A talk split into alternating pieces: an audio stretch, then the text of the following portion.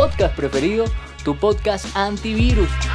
Invitarte a que me acompañes en esta aventura. Yo soy Jonathan Castro y esta es mi forma de comunicarme contigo, hablando como los locos. Y así empezamos.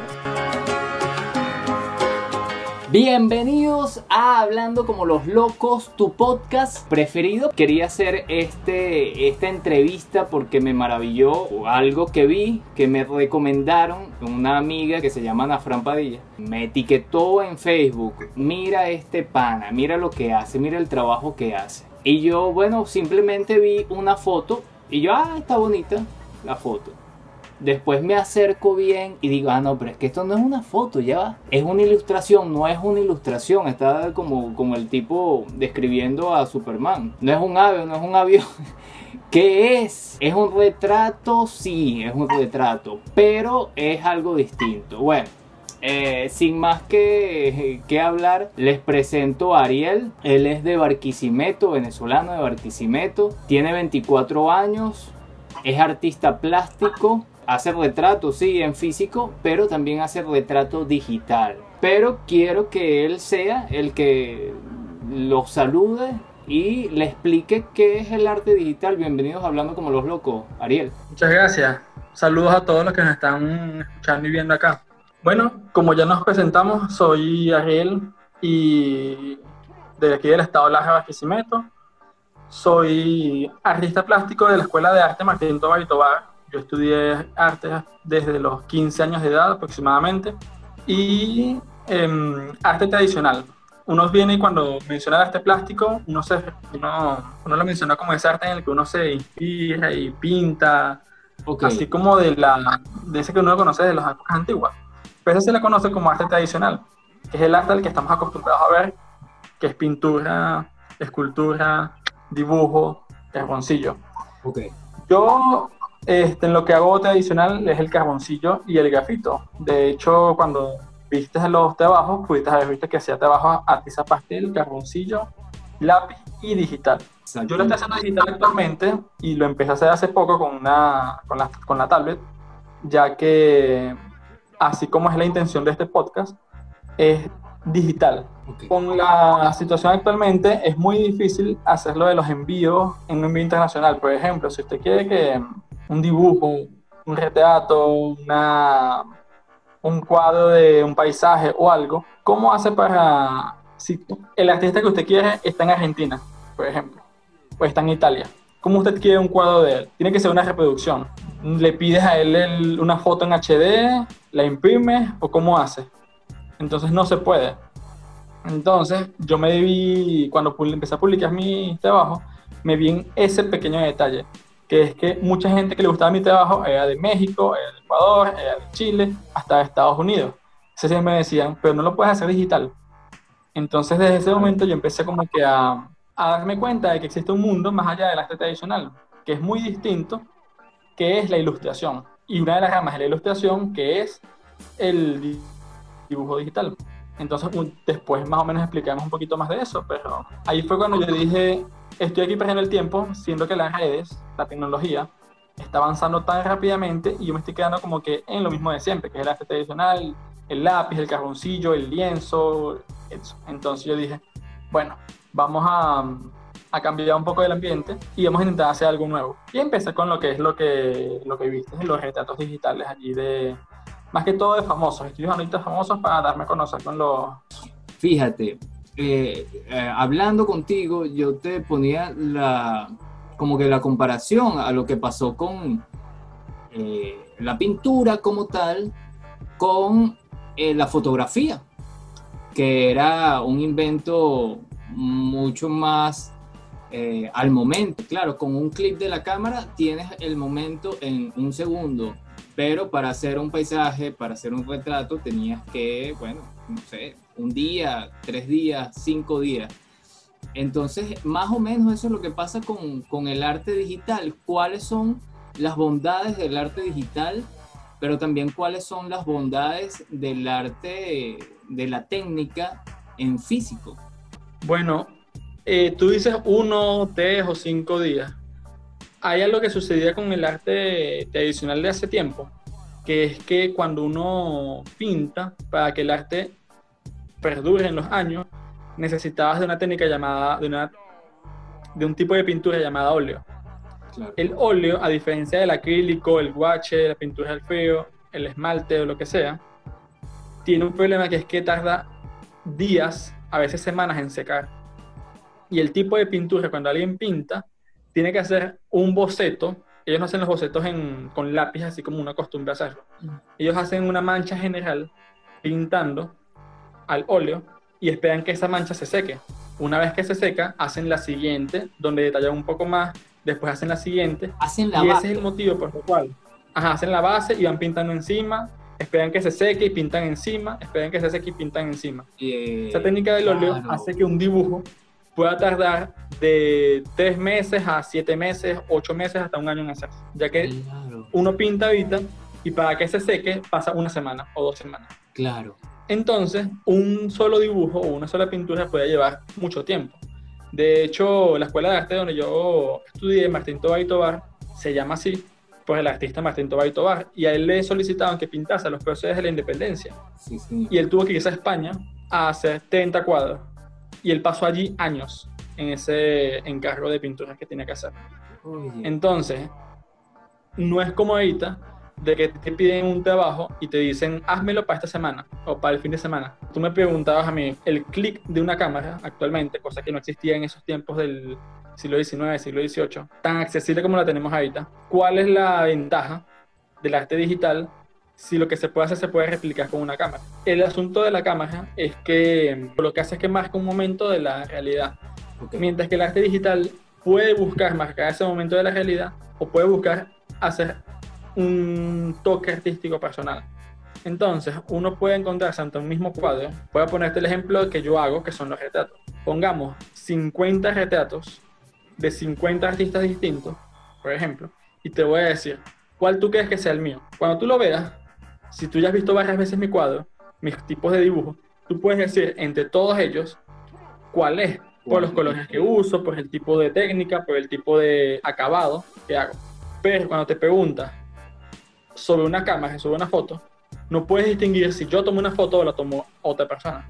Claro. Porque es como que eso, solo un clic. Entonces, en el, arte, en el arte digital, aunque pueda emular muy bien lo que hace una cámara, ya que lo puedes copiar píxel por píxel, no es la razón de ser. De hecho, si tú con la con el dibujo calcas la imagen, casi que píxel por píxel, no terminas haciendo arte digital, terminas copiando una cámara. Exacto. Entonces, tú lo intentas compartir y no es valorado.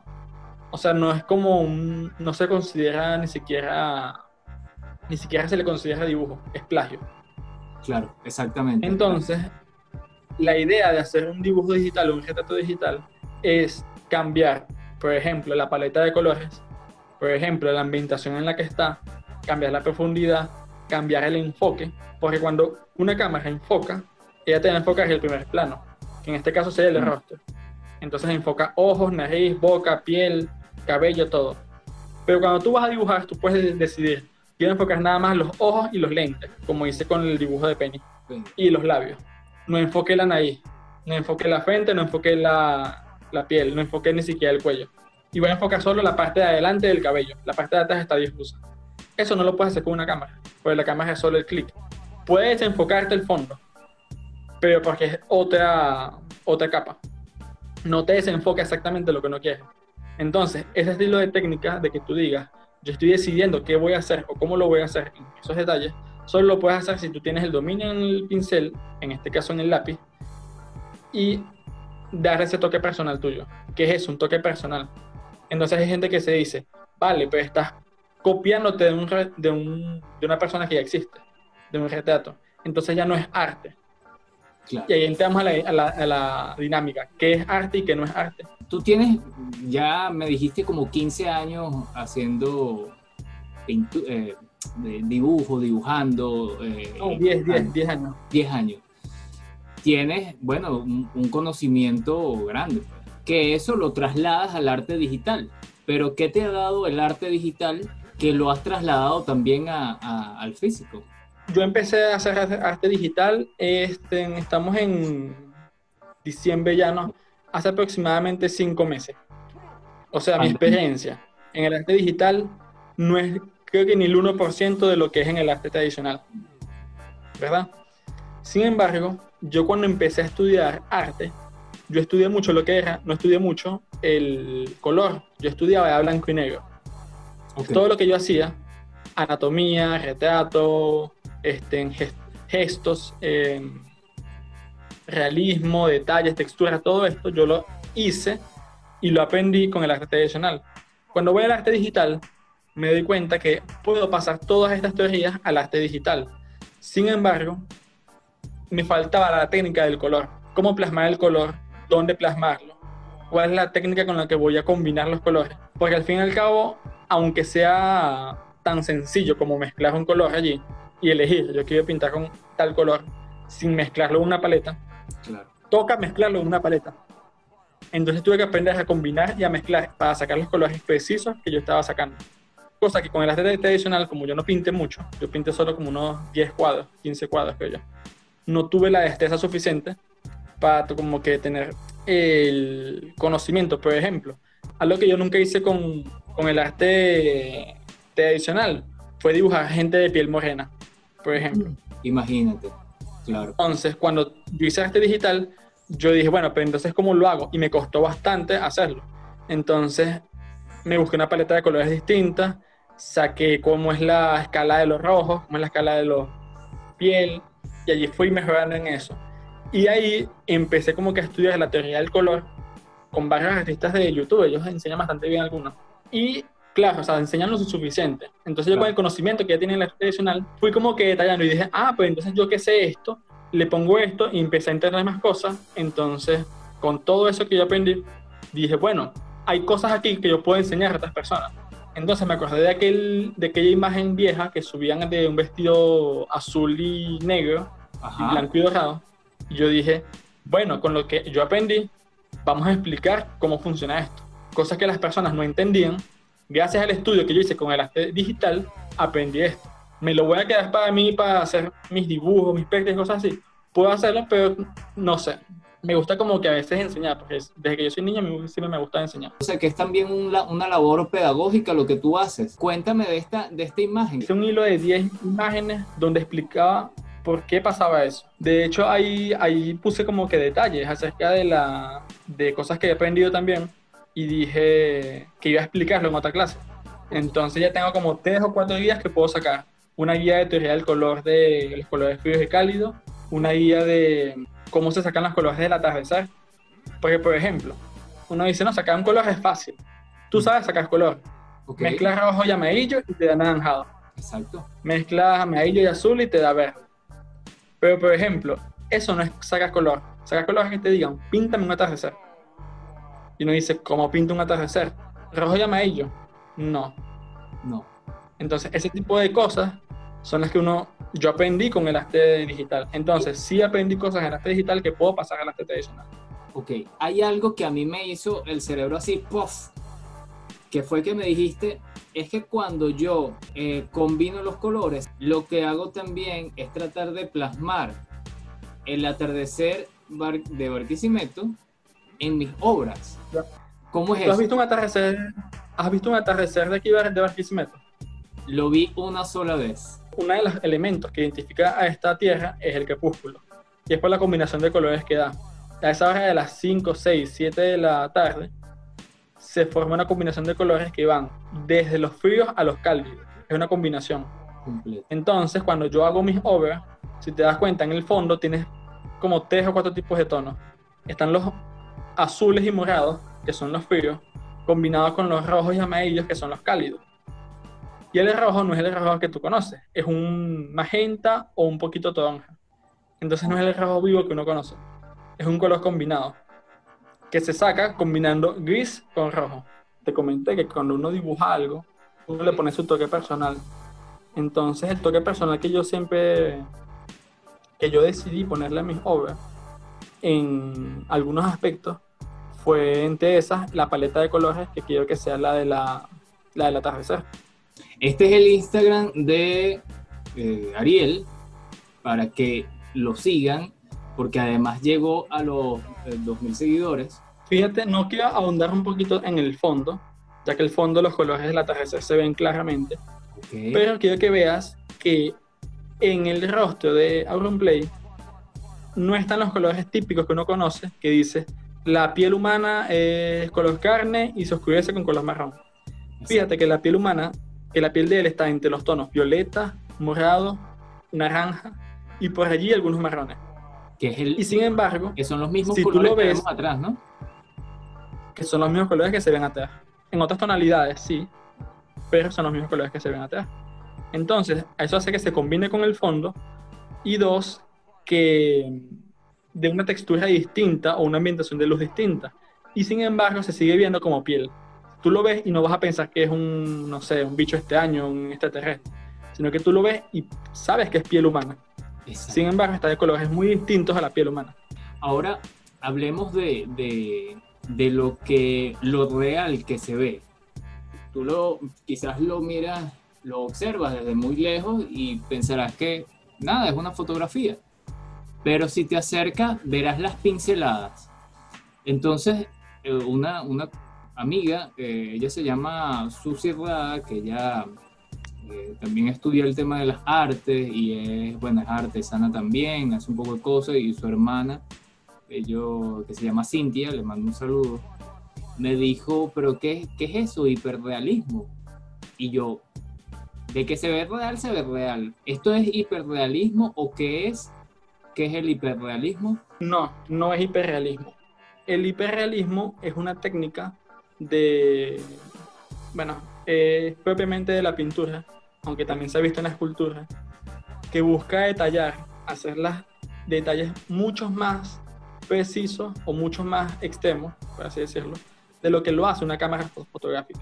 Entonces, ver en obras de mm, hiperrealistas que buscan hacerlo ejemplo, un retrato o un cuerpo humano, mucho más grande de lo que es en verdad. Entonces lo hacen en paredes gigantes y lo hacen con una cantidad de detalles que cuando te acercas puedes ver cosas que tú en realidad cuando ves a alguien no ves desde pelos muy pequeños hasta texturas muy distintas, hasta los porros o las marcas de los porros, hasta la textura de las manos que hay bien como líneas. Entonces suelen usar esto como una técnica para demostrar destreza. Por eso vemos que la mayoría de los cuadros hiperrealistas suelen ser personas que tienen muchas arrugas o están por ejemplo, con agua. Mujeres como que echándose agua en la cara. Entonces se ve el efecto del agua, por ejemplo.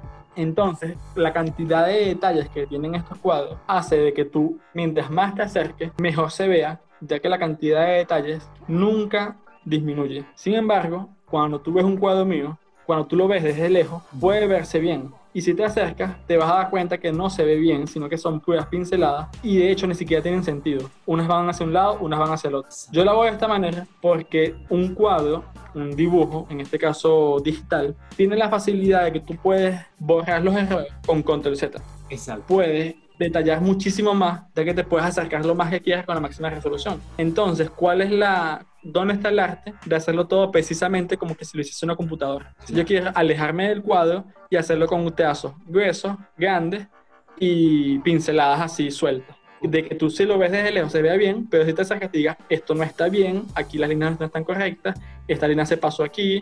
De hecho, creo que en ese cuadro yo me, yo me di cuenta muy tarde de que en el cachete me, se me salieron las líneas, algo así, no me acuerdo ahorita. Ah, ok, ok.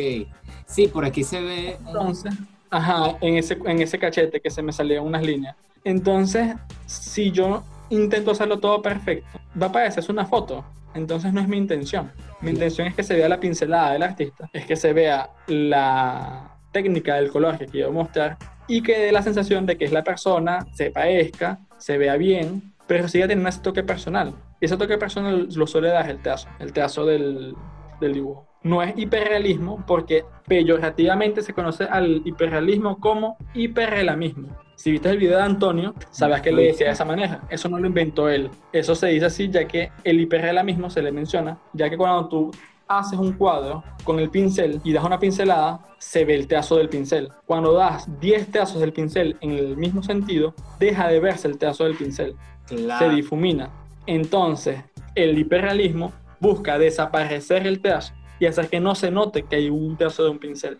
Entonces, que se vea un trazo del pincel en un cuadro hiperrealista ya le quita la categoría de hiperrealista. ayer estábamos hablando Ahora. también y, y- y cuando te pregunté sobre esto, entendí que era más o menos como una persona deportista de fútbol que maneja el balón de una forma, de una destreza genial, pero no juega fútbol. O sea, eso no es fútbol, eso es una demostración de la destreza. Y es una técnica que lo puede emplear para fútbol, pero no es fútbol. Ok, esa comparación la hicimos, o ese símil, ya que mm, hablábamos sobre si el hiperrealismo era o no era arte. Cuando uno busca qué es hiperrealismo, si tú buscas qué es el renacimiento, el, el, el postimpresionismo, el impresionismo, todos te van a decir que son movimientos artísticos. El arte barroco, por ejemplo, todos van a decir es un movimiento artístico, es un movimiento tal que se influenció de tal cosa eh, y hace tal cosa. Sin embargo, cuando buscas el hiperrealismo, no te dice que es un movimiento artístico. Si uno se pregunta, no es un movimiento artístico, ¿por qué?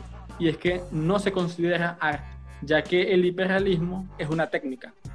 Y la técnica es la de llevar el realismo a un nivel más avanzado y se le llama a veces fotorrealismo, porque es la calidad de una fotografía o incluso superior, ya que se ven detalles que no se ven con una cámara. Si tú haces algún cuadro, por ejemplo, de ur- urbanismo, donde marques los paisajes urbanos de un sitio, o un cuadro surrealista, pero lo haces con la técnica hiperrealista, con los detalles de una foto, vas, estás haciendo un hiperrealismo. Sin embargo, no es el arte lo que estás haciendo, estás haciendo con la técnica del hiperrealismo. Entonces, el hiperrealismo viene siendo la técnica, pero no es el arte. Puede apoyar otras corrientes artísticas y ser arte, y puede que no lo hagan. Lo que pasa es que actualmente muchos de los pintores, dibujantes, hiperrealistas, basan toda su técnica o toda su influencia en copiar la foto. Entonces Mm. lo que hacen es que toman una foto muy buena, la amplían lo más que pueden, la pasan en un video bin, la calcan en un cuadro muy grande, píxel por píxel, en- o en cuadrícula, y una vez que está plasmada todo, tienen la cuadrícula y lo que hacen es que según la foto van copiando cuadro por cuadro toda la imagen, hasta que quede exactamente igual que la foto. Cuando tú te alejas, eso se ve como un cuadro hiperrealista. Pero ahí te dicen, para eso me dejas la foto. Claro, por ¿Verdad? supuesto. Ahí tienes dos cuestiones. Uno, sí es cierto, como movimiento artístico no estás, no estás diciéndome nada, no estás enseñándome nada, no estás mostrándome nada, pero como técnica estás mostrándome destreza y habilidad. Ok. Que esa destreza y habilidad y paciencia no te la da cualquier cosa. Sí, por- Entonces, cuando tú aprecias un cuadro hiperrealista, lo que debes apreciar es la técnica, la textura, los juegos de luces y la habilidad con la que el dibujante o pintor realizó esa obra. No tienes que ver qué te está transmitiendo como un cuadro artístico. Entonces ahí te digo, si el cuadro usa la técnica hiperrealista, solamente no es arte. Si la usa acompañando un movimiento artístico, sí es arte. A eso te digo, si tú quieres evaluar el hiperrealismo, tienes que evaluarlo como una técnica, no como un movimiento artístico, porque no tiene movimiento artístico. Y si quieres evaluarlo como un movimiento artístico, siempre vas a decir, no me dice nada, no es nada, y entonces no estamos cayendo en nada.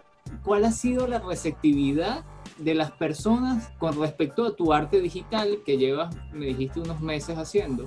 A diferencia de, de lo que venías haciendo, o sea, eh, la gente como que se está interesando más en el arte digital. Bueno, he recibido de todo un poco de opiniones. He recibido opiniones de personas que me dicen que le gustaba más lo que hacía antes, Mm, porque son como muy, tradicional. no sé cuál término usar, pero sea un término como romántico. Mm, porque ellos aprecian es el arte, ese en el que te ensucias las manos, los ves, está en físico, transmites tu alma a tu hoja, a tu cartulina, a tu etcétera. Entonces lo ven como eso. Ahora, ese problema no lo hay nada más en el arte, lo hay en todos lados. Porque de hecho en la música, antes eso fue muy difícil pasar la, la música de instrumentos a sonidos MIDI. Entonces hubo un momento en el que si tú hacías un- una canción y le ponías un poco de autotune o le ponías batería MIDI, la gente te decía, eso no es música, estás poniendo una vaina ya, le diste play a una musiquita y sonó. Actualmente, debate. año 2020, Ese es un gran debate. ¿oíste? año 2020, pero el año 2020 es mucha más la música que se hace que no tiene ni un solo instrumento tocado. Todo está en cajas de sonidos, MIDI, etc. Exacto. Se te puede decir, ¿sigue siendo arte? O ya no es arte porque ya no lo hacen los humanos. Ariel, ¿cuál Dime. es tu visión? ¿Cuál es, cuál es, ¿Cómo te ves en el futuro? Eh, ¿Vas a seguir haciendo arte retratos digital o esto forma parte también de tu de todo tu camino como artista y como ser humano, como creador? ¿O si te vas a dedicar a esto de, por vida? ¿Cómo lo ves? Eh, lo que se le puede sacar de arte a un retrato, como pudimos comentar, son cosas ya personales y no son cosas que se puedan llevar muy, no se le puede sacar muchísimo más. Así que yo dudo de que yo de aquí a 10 años esté haciendo lo mismo. De hecho, dudo que sea de aquí a, un, a 2 años. No voy a decir porque sea malo, sino porque yo hice un tipo de dibujo que yo empecé con anime, pensé con manga, y al año, a los dos años ya me estaba aburriendo ya. Yo empecé a hacer realismo y a los años, dos años ya me estaba aburriendo. Sin embargo, como el realismo representa mucha dificultad, yo tenía que mejorarlo mucho y me costó muchísimo más. Entonces, si yo lo llego a dominar, de que yo me diga y me siente, vea mi cuadro y diga, esto está muy bueno, me encanta, ¿cuál es el siguiente paso ahora? Mi siguiente paso que yo tengo pensado es hacer anatomía, o sea, cuadros de personas completas, en posiciones, no sé, este, una de las cosas que me da mucho la atención es la gente, las, mujeres o hombres que bailan.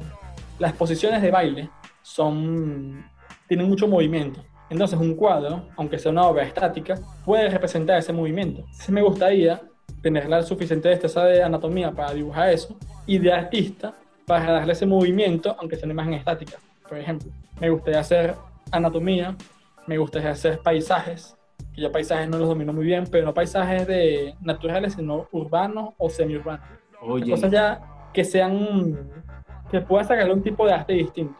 Entonces, también me gustaría volver a hacer un estilo de dibujo que es tipo cómic, en el cual puedo hacerlo realista, pero si no lo hago realista, o si dejo trazos o líneas no realistas, no se termina viendo mal. Entonces, siento que yo voy a seguir en el término del arte digital. Porque el arte digital me abre el campo a que yo pueda comerciarlo, pueda mostrarlo o pueda venderlo en caso de aquí y en China. Es una expresión, pues. Entonces, como dibujante, como artista, tenía también otros caminos. Que de hecho yo quiero hacer una, una serie de cuadros a carboncillo, pero eso ya es como una cuestión mía personal. O sea, como algo que yo quiero hacer de por crecimiento personal o artístico de que ya no es algo para comerciar con eso, sino que sería que me gustaría tenerlo, pues, por ejemplo, en mi casa. ¿De ¿Y qué es lo que yo tengo pensado? Las, son mismos retratos, 10 retratos o 8 retratos de niños. Pero de niños, ¿sabes que la, se dice que el niño o los niños son los que tienen los sentimientos o las emociones más sinceras, ¿verdad? Entonces, si tú ves las sensaciones o emociones de cómo un niño llora, de cómo un niño se molesta, de cómo un niño sufre, o de cómo un niño se pone feliz o de cómo un niño ríe, son mucho más, más expresivas de las que son con los adultos. Entonces me gustaría hacer una serie de cuadros a carboncillo, a grafito, enmarcados y todo, donde exprese ocho o nueve emociones en niños. En niños. Desde hija, desde orgullo, desde tristeza, llanto, cualquier, o sea, nueve o diez emociones. Las estoy pensando, las, yo las he ideado, he hecho bocetos, he hecho cosas, porque yo quiero hacer una, un estudio de emociones de los niños. Bueno, cuando lo tengas listo, espero. No, bueno, es un proyecto que yo tengo de aquí, pero es para mi crecimiento personal. Puede hacerlo este año, el año que viene, dentro de 10 años, no sé.